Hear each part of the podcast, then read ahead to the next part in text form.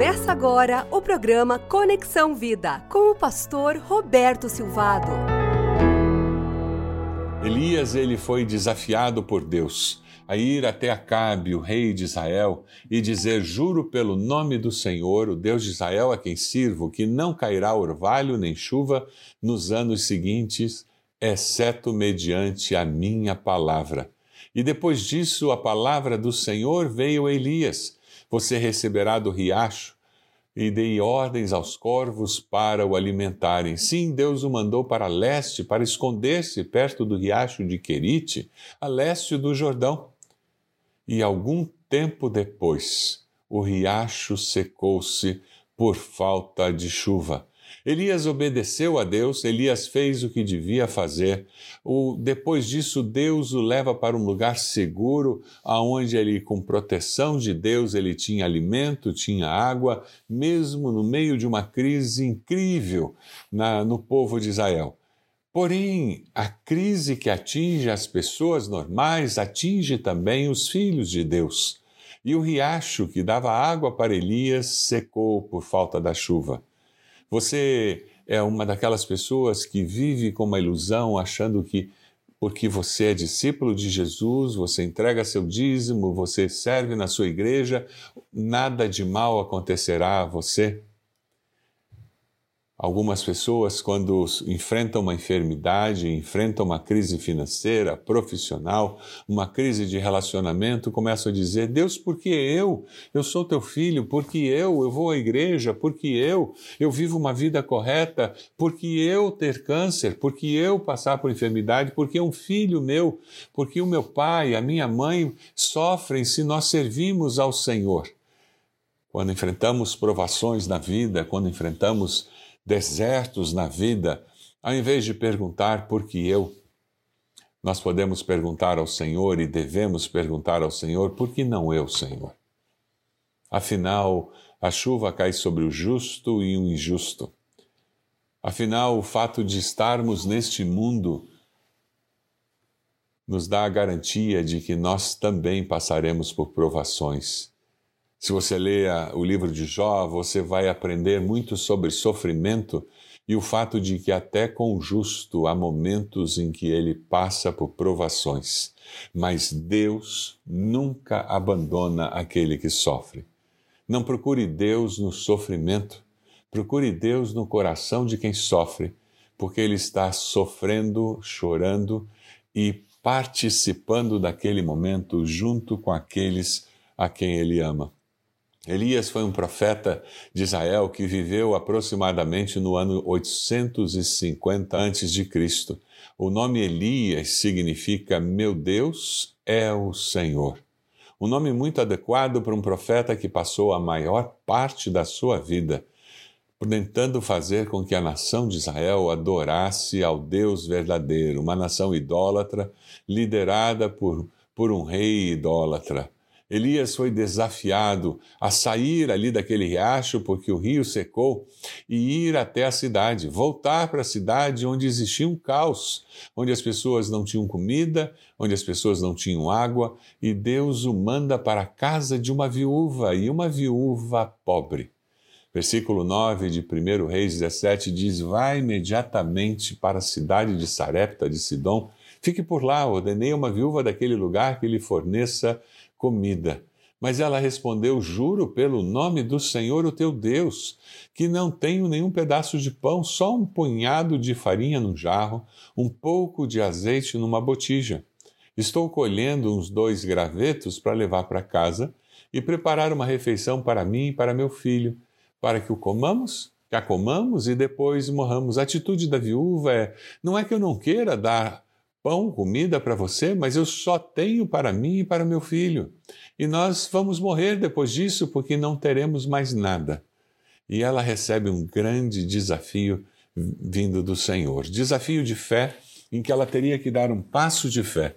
Elias, porém, lhe disse: Não tenha medo, vá para casa, faça o que disse, mas primeiro faça um pequeno bolo com o que você tem e traga para mim, e depois faça algo para você e para seu filho. Pois assim diz o Senhor, o Deus de Israel: a farinha na vasilha não se acabará, e o azeite na botija não se secará, até o dia em que o Senhor fizesse chover sobre a terra. E ela escolheu obedecer. Quando Deus fala com você, você obedece ou você questiona? Quando Deus coloca um desafio de fé para você, você aceita esse desafio ou você fica apresentando desculpas? A vida de Elias nos inspira a ser alguém que dá passos de fé e alguém que leva uma palavra do Senhor desafiando outras pessoas a confiarem no poder do Senhor. A experiência daquela mulher foi que a farinha da vasilha não se acabou e o azeite na botija não se secou, conforme a palavra do Senhor proferida por Elias. Deus é fiel e sempre, sempre cumpre as suas promessas. Deus é fiel e sempre cumpre as suas promessas. Mas o fato de Deus ter suprido as necessidades de alimentação daquela mulher naquele tempo não significa que a sua vida seria eternamente um mar de rosas. O fato de você ter experimentado salvação, ter se tornado um discípulo de Jesus, não significa que tudo vai dar certo na sua vida o tempo todo. Versículo 17 de 1 Reis 17 diz: Algum tempo depois, o filho da mulher, dona da casa, ficou doente. Foi piorando e finalmente parou de respirar. Agora a vida estava ótima, sustento garantido, alívio, não teria mais desafios. Não é assim que a vida funciona. As circunstâncias da vida mudam e mudam sempre, todo o tempo. Agora o filho doente morre. Ontem o desafio era fome. Hoje o desafio é doença. Amanhã qual será o desafio? A vida é um desafio permanente. Você já enfrentou desafios no passado? Você deu passos de fé e experimentou o mover sobrenatural do Senhor? Você está enfrentando algum desafio no dia de hoje? Está disposto a ouvir a direção de Deus, dar passos de fé para ver o mover sobrenatural de Deus? Você tem o seu futuro nas mãos de Deus e confia que Deus estará se manifestando em todas as circunstâncias? 1 Reis 17, a partir do versículo 18, a mulher reclamou a Elisa e disse: Que foi que eu te fiz? Vieste para lembrar-me do meu pecado e matar meu filho? Dê-me o seu filho, respondeu Elias. Ele apanhou nos braços dela, levou-o para o quarto de cima, onde estava hospedado, pôs na cama, clamou ao Senhor: Ó oh, Senhor meu Deus, Trouxeste também desgraça sobre esta viúva com quem estou hospedado, fazendo morrer o seu filho?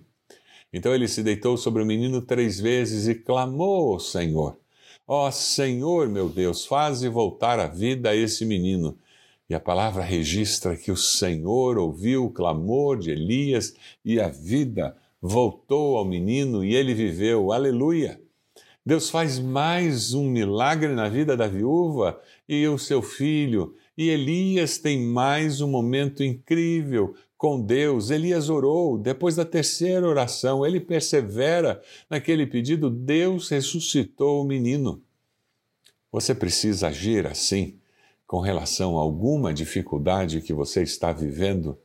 Clamar, clamar, clamar ao Senhor, esperando a resposta do Senhor que virá no tempo certo.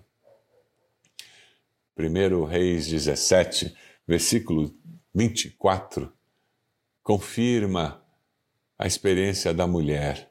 E a mulher diz a Elias: Agora sei que tu és um homem de Deus e que a palavra do Senhor, vinda da tua boca, é a verdade. Agora sei que tu és um homem de Deus, a mulher diz Elias e que a palavra do Senhor vinda da tua boca é a verdade. Quando o poder de Deus se manifesta na vida de Elias, Deus é glorificado por meio da vida de Elias. Quando o poder de Deus se manifesta na sua vida, na minha vida, as pessoas começam a dizer: Você é uma mulher de Deus, eu sei que o Senhor é um homem de Deus, eu sei que você é um homem de Deus. O Deus eterno fala por meio de você.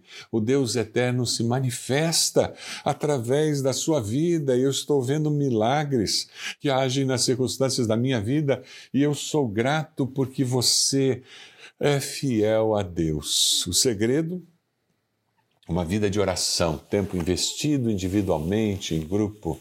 O segredo é uma obediência por fé, fazer o que eu sei que Deus deseja que eu faça.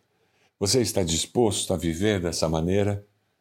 Separando tempo para estar com Deus, para ouvir de Deus e ao mesmo tempo manter um coração obediente, disposto a dar passos de fé e obedecer aquilo que Deus ordenou você a fazer? Eu quero orar por você, pedindo que Deus renove no seu coração o desejo de servir ao Senhor e dar passos de fé.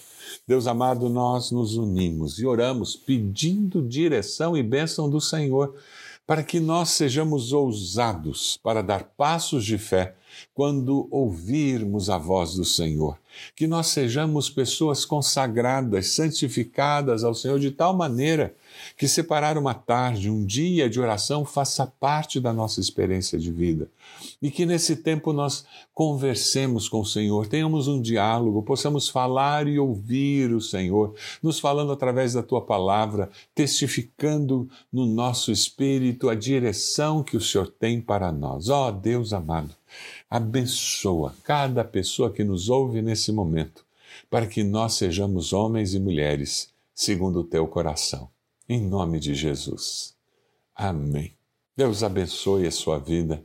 Deus abençoe sua família de uma forma rica. Deus abençoe a sua igreja e que eu e você possamos ser homens e mulheres, discípulos de Jesus, que vivem uma vida de oração eficaz. Acompanhou o programa Conexão Vida. Acesse bacacheri.org e conheça um pouco mais da IBB, uma igreja viva.